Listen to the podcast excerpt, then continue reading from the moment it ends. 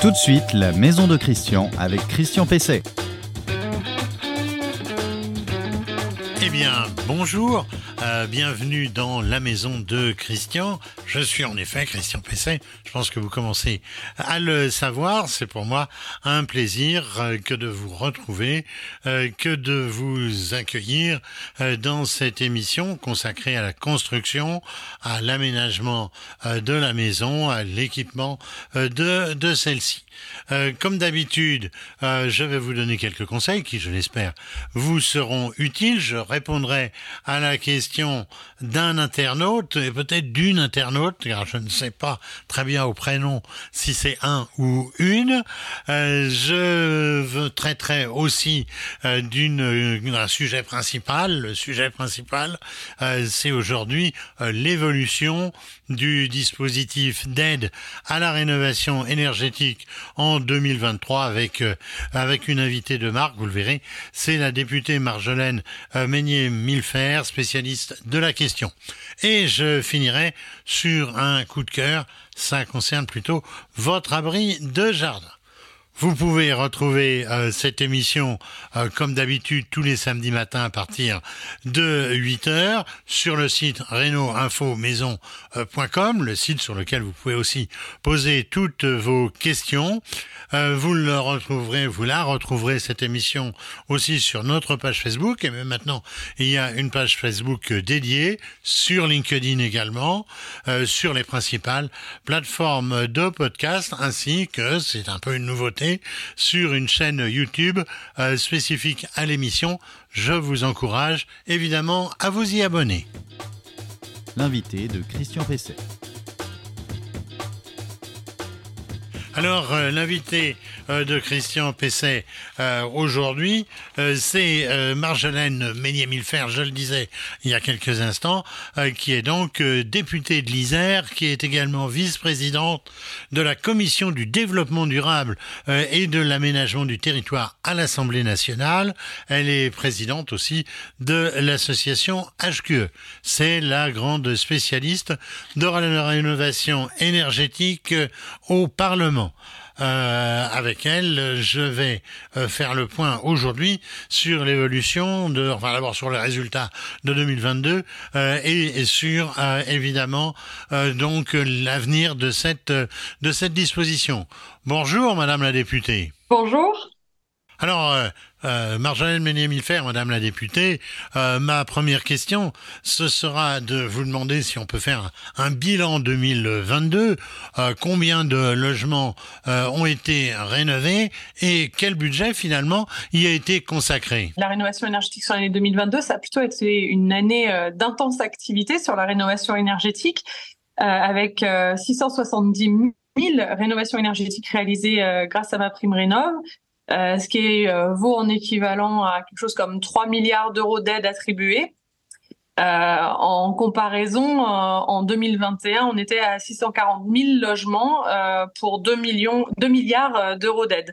Et l'année d'avant encore, c'était 210 euh, 000 logements rénovés pour 1,2 euh, milliard d'euros d'aide. Ce qu'on voit, c'est qu'il y a bien une montée en charge du dispositif. Est-ce que l'effort va se poursuivre en 2023 Alors, avec les mêmes budgets, euh, quels sont en même temps les, objectifs? L'objectif est bien d'augmenter encore ce, ce, ce, volume de rénovation, à la fois en, en chiffres. Hein, L'objectif, c'est d'aller vers davantage de rénovation, 700 000 par l'ANA, mais également euh, d'approfondir ces rénovations pour qu'il y ait davantage de rénovation globale que de rénovation par geste, parce que euh, a beaucoup progressé sur la rénovation par geste, un peu moins sur la rénovation euh, dite plus profonde.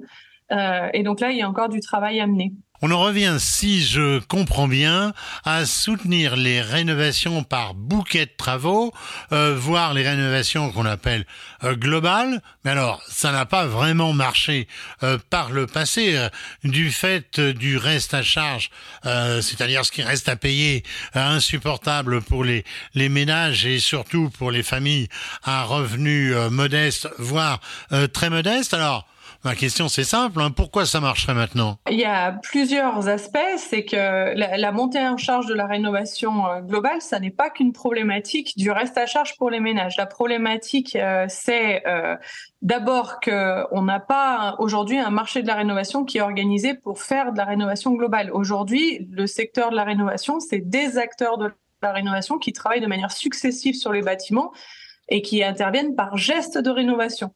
Aujourd'hui, la coordination de ces gestes de rénovation pour aller vers de la rénovation globale, elle est encore assez exceptionnelle. Et effectivement, la coordination de ces gestes de manière plus systématique euh, pour effectivement essayer d'aller faire baisser les coûts, ça, pour le coup, c'est quelque chose qui est encore à travailler. Après, euh, la prise en, compte de ce, reste à charge, euh, il, est déjà, il est déjà pris en compte. Il y a un effet de financement plus important sur la rénovation globale. Maintenant, oui, la rénovation globale, ça coûte cher, plus que la rénovation par geste. On parle évidemment beaucoup euh, ces derniers temps de bilan carbone. Alors celui du bâtiment et du logement en particulier est régulièrement montré, montré du doigt est-ce qu'il s'améliore du fait euh, des campagnes de rénovation énergétique? Absolument. En fait, le, c'est bien de souligner ça. En fait, le bâtiment aujourd'hui en France, c'est euh, la moitié de l'énergie qu'on consomme et c'est à peu près un quart des gaz à effet de serre. Euh, sur, ces, sur ce, ce, volet carbone, il y a une part qui est liée à l'énergie consommée à l'intérieur des bâtiments cette énergie, on peut la faire, euh, on peut la décarboner de deux façons, soit en réduisant le besoin énergétique, en isolant et on fait baisser le besoin. Donc là, on, on émet moins de carbone parce qu'on isole mieux et que du coup, on a besoin de moins chauffer, donc on émet moins de carbone. Ou alors, on peut le faire en changeant le système de chauffage pour passer vers une énergie décarbonée. Alors, je l'ai dit tout à l'heure, euh, vous êtes euh, vice-présidente de la commission euh, du développement durable à l'Assemblée. alors, c'est quoi cette, cette commission? Quel est son type et comment fonctionne-t-elle? L'Assemblée nationale est composée en huit commissions permanentes et chaque commission permanente a un certain nombre de sujets de spécialité. Si vous voulez, tous les parlementaires à la fin euh, dans l'hémicycle vote sur tous les sujets, mais chacun d'entre nous, nous travaillons en spécialité sur certains sujets plus que sur d'autres. Et donc moi, euh, en tant que vice-présidente de la commission du développement durable et de l'aménagement des territoires, je focalise sur les sujets, par exemple, de protection de la biodiversité, de transition euh, environnementale, euh, de décarbonation, du secteur des bâtiments également, de mobilité, etc. Et donc c'est ces sujets de spécialité qu'on va traiter en, priorité par des auditions, par des travaux de mission d'information ou de commission d'enquête.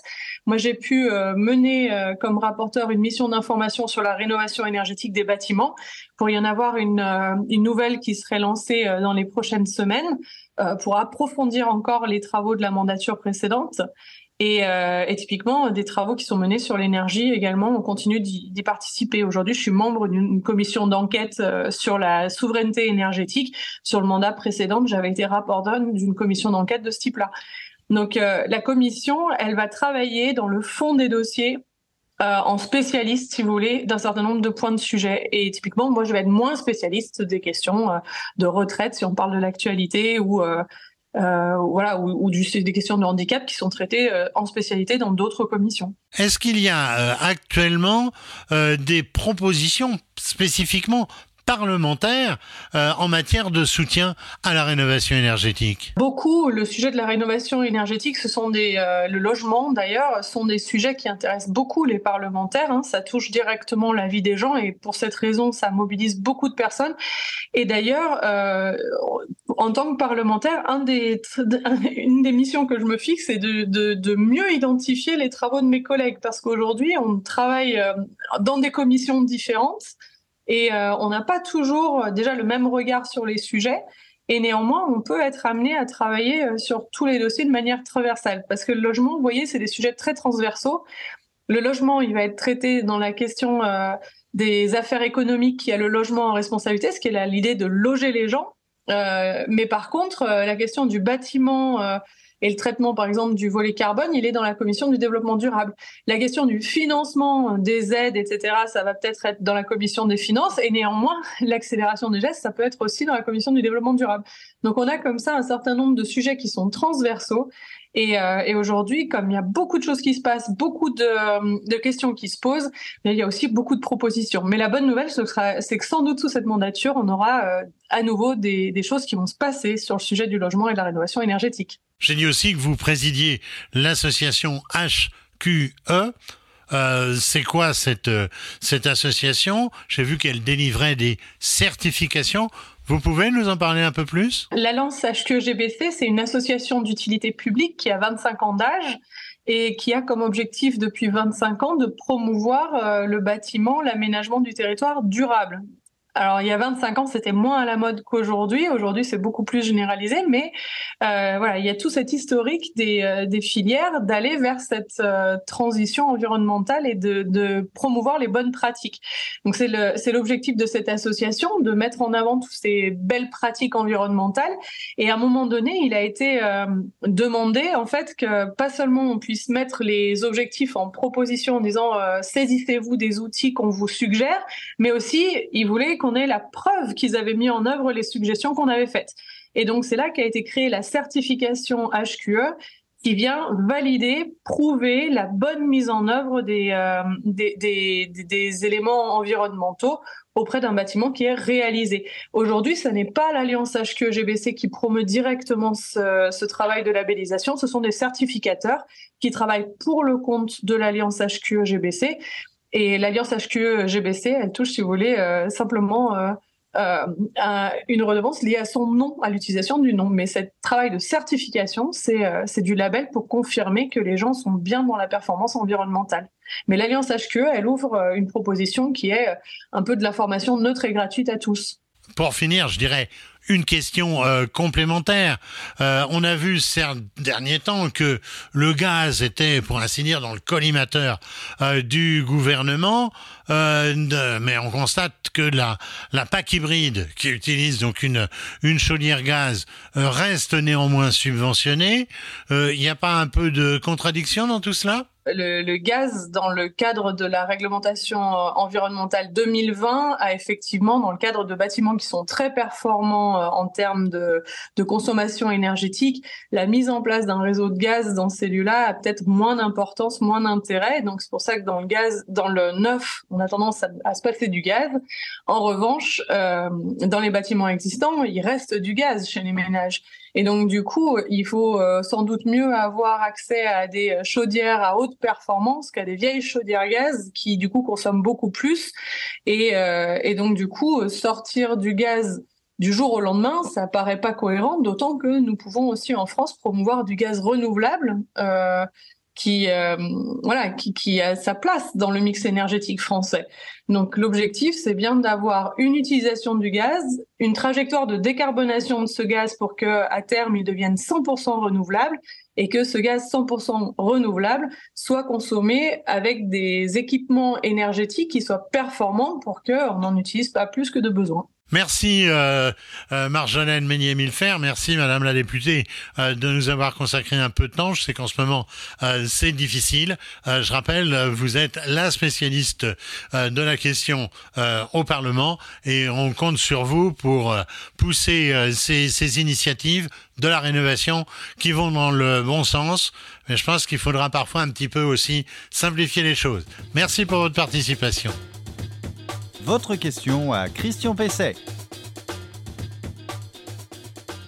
La question qui m'a été adressée, elle m'est adressée par Joey. Alors, euh, je ne sais pas très bien si c'est Madame Joey ou Monsieur Joey, mais en tout cas, euh, la question est, tout à fait euh, intéressante. Qu'est-ce que on m'a écrit? C'est on m'a écrit notre maison de 1990 est dotée d'un chauffage fuel plancher chauffant basse température plus eau chaude euh, et euh, sur une cave et, un vide sanitaire, euh, radiateur dans la salle de bain et dans deux pièces contiguës euh, au garage. Quel serait le meilleur choix pour remplacer la chaudière?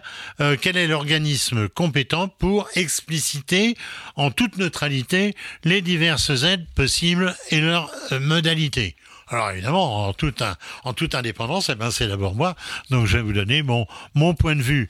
À une chaudière euh, fuel alimentant notamment un plancher euh, chauffant euh, gagnera évidemment à être remplacé euh, par une pompe à chaleur, par une PAC, voire par une PAC hybride gaz. J'en ai souvent parlé, mais on peut aussi mettre une PAC hybride fuel si on veut conserver l'énergie que l'on utilise actuellement.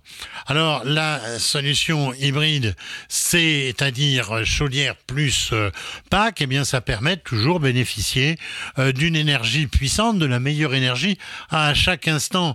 On va dire euh, dès que les températures deviennent négatives, eh bien c'est la chaudière, encore une fois gaz ou fuel, qui prend le relais et donc c'est idéal pour aussi des périodes où il ne fait pas si froid et où là c'est la pompe à chaleur, la PAC, avec euh, euh, son COP de 4 ou 5, son coefficient d'efficacité euh, énergétique, qui va consommer de l'électricité, mais de façon beaucoup plus économique que les énergies évoquées, c'est-à-dire que les énergies fossiles en l'occurrence.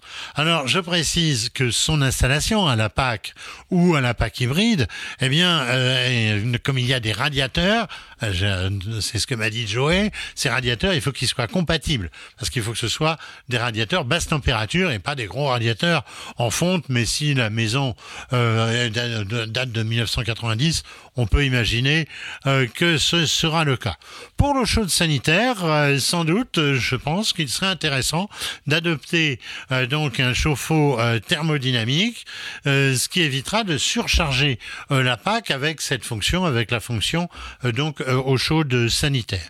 Alors Joé cherche un conseil indépendant et avisé. Eh bien, l'État a développé, j'en ai déjà parlé antérieurement. Pour cela, France Rénove, qui est donc un organisme auprès duquel on peut trouver euh, des conseils. Alors aussi bien sur les solutions de chauffage euh, elles-mêmes que sur la sélection euh, des entreprises et ce qui est important, évidemment, sur les possibilités de financement de votre équipement on peut euh, joindre France euh, Rénove euh, par son site internet dont l'adresse s'affiche actuellement, et aussi par un téléphone qui va s'ajouter immédiatement aussi sur l'écran, mais je vous le donne quand même, 0808 800 700. Le coup de cœur produit de Christian Pesset. Alors mon coup de cœur euh, produit euh, de, la semaine, euh, il a concerné quelque chose à l'extérieur, qui est par exemple votre abri de jardin, qui peut être un, abri pour, les bûches ou un, un carport, comme, on dit aujourd'hui. Alors pendant longtemps, on a couvert ce type de bâtiment avec de la tôle ondulée qui a constitué un matériau, on va dire, un peu maudit euh, pour les petites constructions parce que c'est pas beau, ça finit par euh, rouiller. Alors heureusement, il y a des nouvelles plaques depuis pas mal de temps déjà, hein, mais qui sont apparues. Ce sont des plaques qui sont dans un matériau euh, bitumineux, d'ailleurs aujourd'hui assez écologique, et ça a changé les choses. Pourquoi? Bah ça ne rouille pas, ça ne se déforme pas, c'est imputrescible et c'est insonorisant euh, quand il pleut fortement et quand il y a par exemple de la grêle. Alors c'est devenu le produit euh, idéal pour couvrir euh, le toit des petites constructions que j'évoquais à l'instant et notamment évidemment des abris de jardin. Pour la pose par les particuliers, le format euh, des plaques posait un problème, euh, elles étaient importantes. Il a été résolu par l'arrivée de plaques EasyFix compactes de chez Onduline, c'est mon coup de cœur euh, du jour. elles ne font pas 2 mètres de long comme la plupart des plaques traditionnelles, mais seulement 1 mètre sur 82 cm et elles ne pèsent qu'environ 2 kg 5, donc c'est tout à fait facile à, à transporter et à porter. Ça permet de les manier euh, facilement par euh, une personne seule. Alors, du fait de leur format réduit, on peut les transporter également dans un coffre d'une bonne voiture ou, d'un break. Alors, j'ai pu tester euh, la pose récemment. J'ai fait un reportage sur le sujet et cette pose, elle est vraiment facilitée par le format de ces plaques.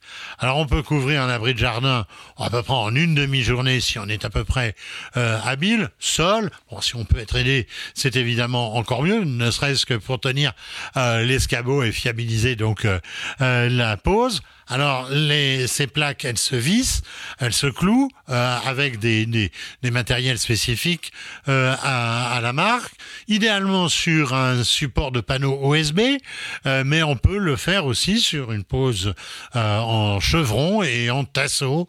Euh, c'est également tout à fait possible. esthétiquement, eh bien, ces plaques, elles ont, elles ont beaucoup évolué. elles s'harmonisent avec l'environnement, les autres maisons autour et la couleur des, toitures notamment, puisqu'on les trouve en noir, on les trouve en gris, on les trouve euh, un gris donc qui est assez profond, gris anthracite, c'est sympa, ça ressemble euh, aux ardoises. On les retrouve aussi en rouge pour s'harmoniser avec les tuiles et on les retrouve en vert si on est dans un environnement euh, arboré. Alors ça ne vaut qu'une dizaine d'euros euh, par plaque. Alors si on y ajoute les rives, euh, si on y ajoute les fêtières, euh, si on y ajoute les accessoires de fixation, eh c'est quand même vraiment pas très cher. On s'en sort euh, pour environ 90, 100 euros pour la couverture d'un abri de jardin de 5 mètres carrés. Je rappelle, ce sont donc les plaques EasyFix Compact de chez Onduline. Eh bien, eh bien voilà, la maison de Christian euh, touche, euh, touche à, sa fin. Euh J'espère que les informations que je vous ai apportées euh, pourront vous aider bientôt, c'est-à-dire la semaine prochaine, vous aurez une nouvelle émission. Merci à Adrien pour la préparation de l'émission et aujourd'hui pour la technique et également la diffusion. Vous retrouverez cette émission sur reno-info-maison.com, sur les principales plateformes de podcast, sur LinkedIn, qui, je le dis chaque semaine, est une plateforme un peu plus euh, professionnelle, sur notre chaîne euh, YouTube La Maison de Christian, c'est une nouvelle chaîne, et sur la page Facebook de l'émission, euh, comme sur la page spécifique à celle-ci. Je vous conseille de bien travailler, mais surtout de faire appel à un professionnel pour tout ce qui pourrait dépasser vos compétences. Et je vous dis à la semaine prochaine.